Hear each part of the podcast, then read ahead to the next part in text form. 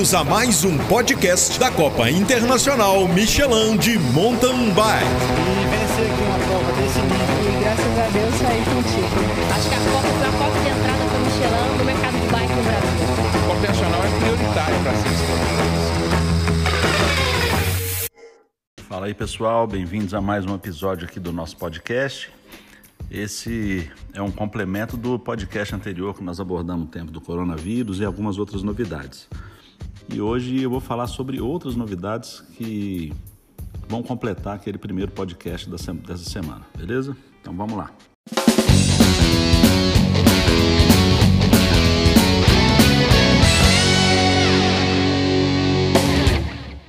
Bom, a primeira novidade que eu queria abordar, né, que está no regulamento já, é a alteração do número de voltas para a categoria das bikes elétricas.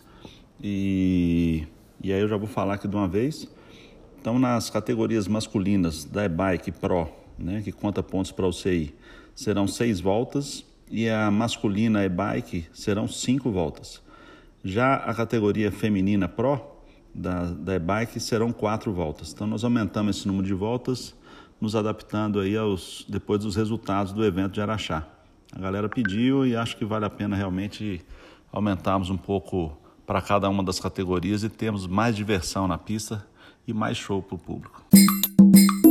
Bom, sobre as inscrições, é, como eu já disse antes, nós estamos aguardando né, o, o desdobramento aí desse, né, da situação do coronavírus aí pelo mundo e assim que isso estiver resolvido e for seguro para todo mundo, nós abriremos a inscrição. Por enquanto, elas permanecem fechadas e futuramente nós vamos definir se nós vamos alterar a data de Petrópolis ou não. Então, nós estamos aguardando isso aí também para tomar essa decisão. É, outra coisa interessante para a gente falar, eu também vou repetir também, é em relação à prova de maratona, né, que em Petrópolis nós teremos também a prova de maratona nos mesmos moldes de, na, de Araxá. Né, a maratona nossa terá uma, cada volta de 20 e poucos quilômetros, né? E, e aí tem categorias que dão uma volta, duas e até três voltas. Então o formato será o mesmo, o tempo de corte também será, vai funcionar da mesma forma. Né? A única diferença é que o cross country na, etapa de Petrópolis vai acontecer no sábado e a maratona vai acontecer no domingo. Um detalhe que eu queria abordar com, com vocês é em relação ao numeral né, dos atletas, tanto da bike quanto costal. É, todos devem ser devolvidos após a prova. E se por acaso algum de vocês estiver ouvindo é, ou conhecer algum amigo que acabou levando o numeral embora, é, por favor, entre em contato conosco. Nós já estamos trabalhando na, na montagem, na limpeza e montagem dos kits já para a próxima etapa. Então, é, para evitar que a gente pegue a lista e saia ligando para os atletas. Então, o ideal é que se alguém tiver esquecido aí, entre em contato conosco para devolver o numeral.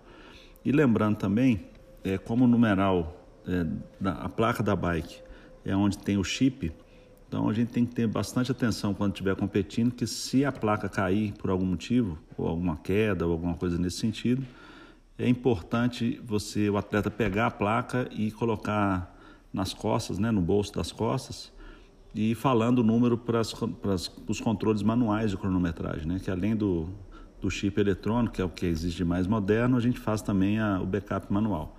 Então é muito importante ter esse backup aí.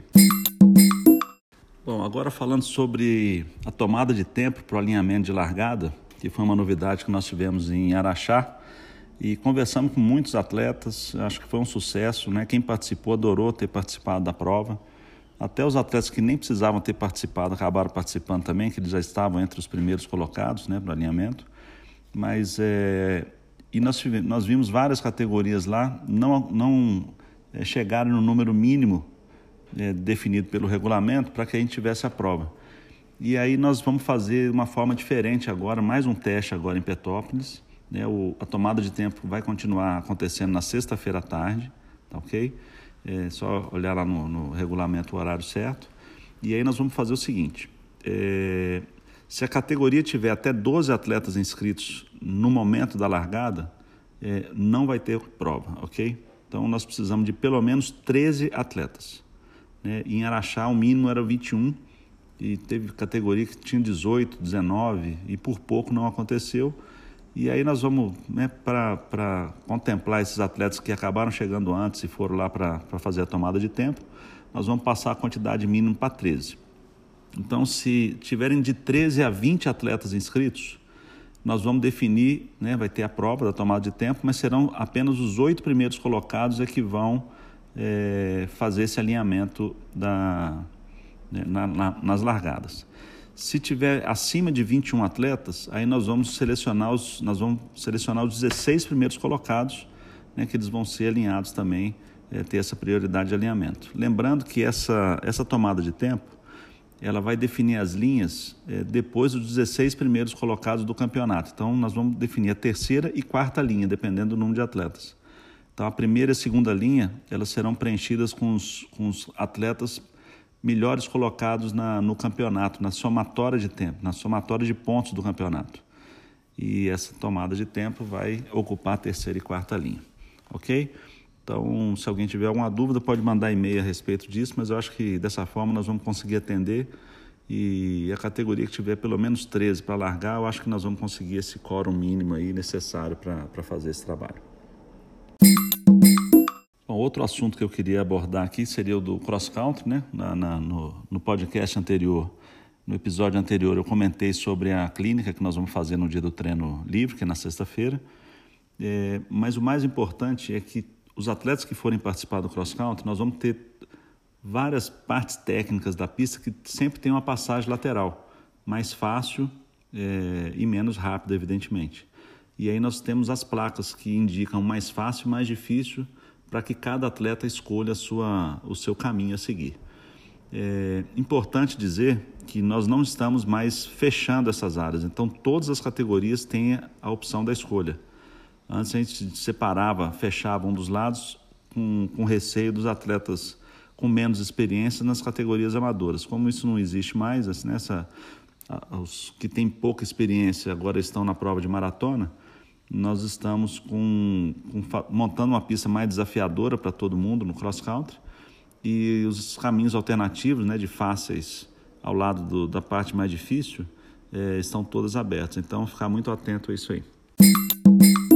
Pessoal, então é isso. Esse é um podcast bem rápido, só para complementar o anterior, com essas informações que eu acho que são importantes passar para todos vocês.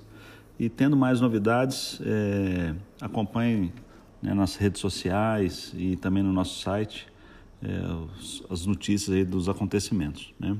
Mas assim que eu tiver novidades, eu, eu mando um episódio aqui também para todos vocês. Obrigado aí mais uma vez e até a próxima.